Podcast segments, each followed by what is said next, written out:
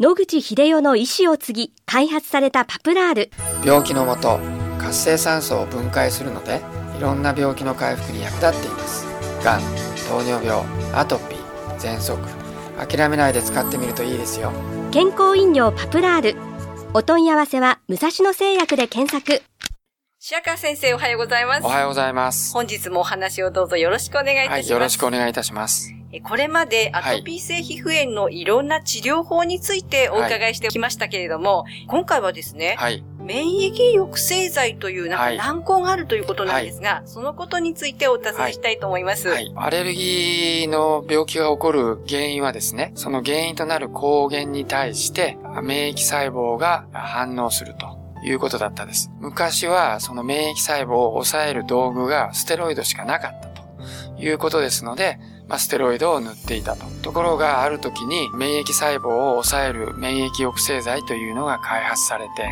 これはですね、臓器を移植すると他人のを移植しますと、当然のことながら自分と違う臓器を体の中に入れられると、それを拒否すると。そういう反応が起こりますので、それを防がないと移植治療っていうのは成り立たないわけですね。そのために免疫抑制剤、つまり入ってきた他人の臓器を拒否しようとするのは免疫の仕事になっていますので、その免疫細胞をなんとか抑える薬を開発すると。これが免疫抑制剤が最初に開発されて使われた経緯です。それからアトピー性皮膚炎などでは当然免疫細胞がアレルギー反応を起こすということなので、免疫細胞を潰せばいいという発想から、まあ、免疫抑制剤が使われるようになったと。で特に顔ですね。こういうところはステロイドとか塗ると非常にまずいことが起こるので、まずこういうところで免疫抑制剤を使ってみましょうということで始まったわけですね。で確かに非常にキレがいいということで、今ではもう完全に定着して、ステロイドよりも免疫抑制剤をよく使うっていう皮膚科の先生もたくさんいらっしゃいます。で、最初は顔だけの適用だったんですけど、今はもう全身に塗っていいというような形で適用が拡大されつつあります。そこで私どもは、この免疫抑制剤をどう考えるかということですが、免疫細胞はアレルギーを起こすだけやってるわけではありません。それで、この免疫抑制剤がアレルギーを起こす部隊だけを、まあ、抑える、あるいは殺すということをやっているんであれば、あの、非常に特異的で他の免疫の仕事に影響を与えないということでよろしいかと思うんですが、やはり免疫には癌を殺したり、細菌を殺したり、いろいろな仕事が他にもあります。従いまして、今の免疫抑制剤では、そういったいろんな別々に他の仕事をしている集団を選択的に残す、残さないとかそういうことがまだできる段階に来てません。従って、全部免疫を一括してガチャッと抑えてしまうという危険が非常に高くなります。これは、短期的に見たらあまり問題はないかもしれませんけれども、長期的に見るとですね、非常に危険を伴う作業になりかねないと思います。ですので、私は、これは個人的な意見ですけれども、まあ、免疫抑制剤を使うんであれば、まだあの、大量のステロイドをバッと使って、あの、外すという使い方の方が安全性は高いのではないかなと思います。というのは、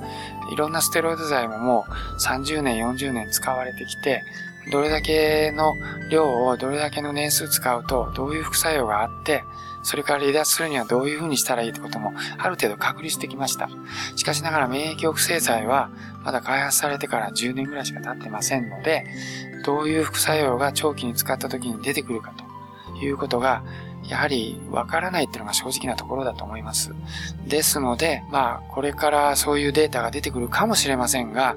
わからない立場の医師としては、やはり分かっているステロイドの方が、まだね、私はステロイドはほとんど使えませんよ。ですけど、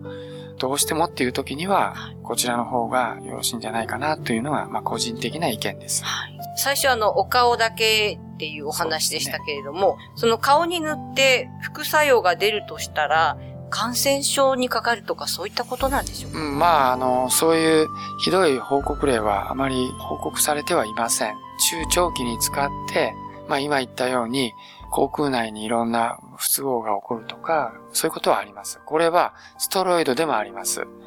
ステロイドをずっと飲み続けてると、はい、口腔内にカビが生えてきてですね、口の中が例えば緑っぽいような感じになってしまうということは、昔は多々ありました。そうなると、歯周病の心配もありますね。そうですね。はい、ですので、効果が同程度ないしは、まあ、どっこいどっこいという程度であるならば、やはり重大な問題は安全性ってことになりますので、私の立場はやはり長いこと使ってどういう副作用が起こるかというのをよくよくドクターがもう熟知しているという薬の方が選択としてはまだベターだろうというふうに思います。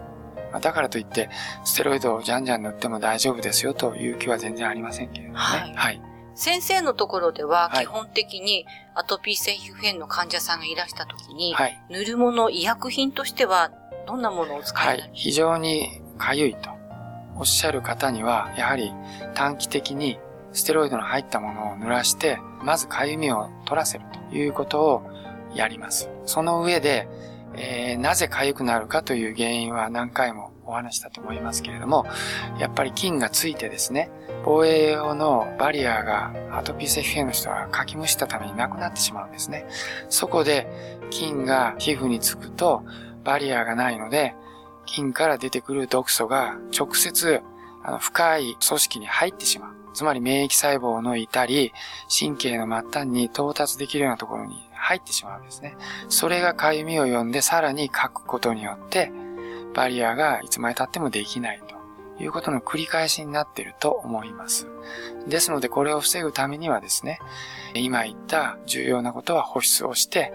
バリアの代わりを作ると。それによって菌が深くまで到達できないということによって、痒みから離脱させると。いうことが重要なことだと思います。ありがとうございます。はい、どうも。また、このお話の続きは来週お願いいたします。はい、よろしくお願いいたします。お話の相手は FM 西東京の飯島千尋でした。はい。諦めないで、末期がん。遺伝子治療、免疫細胞療法、温熱治療。抗がん剤に頼らない最先端のがん治療で生きる希望を。ご相談は、東京中央メディカルクリニックへ。電話03-6274-6530。6274-6530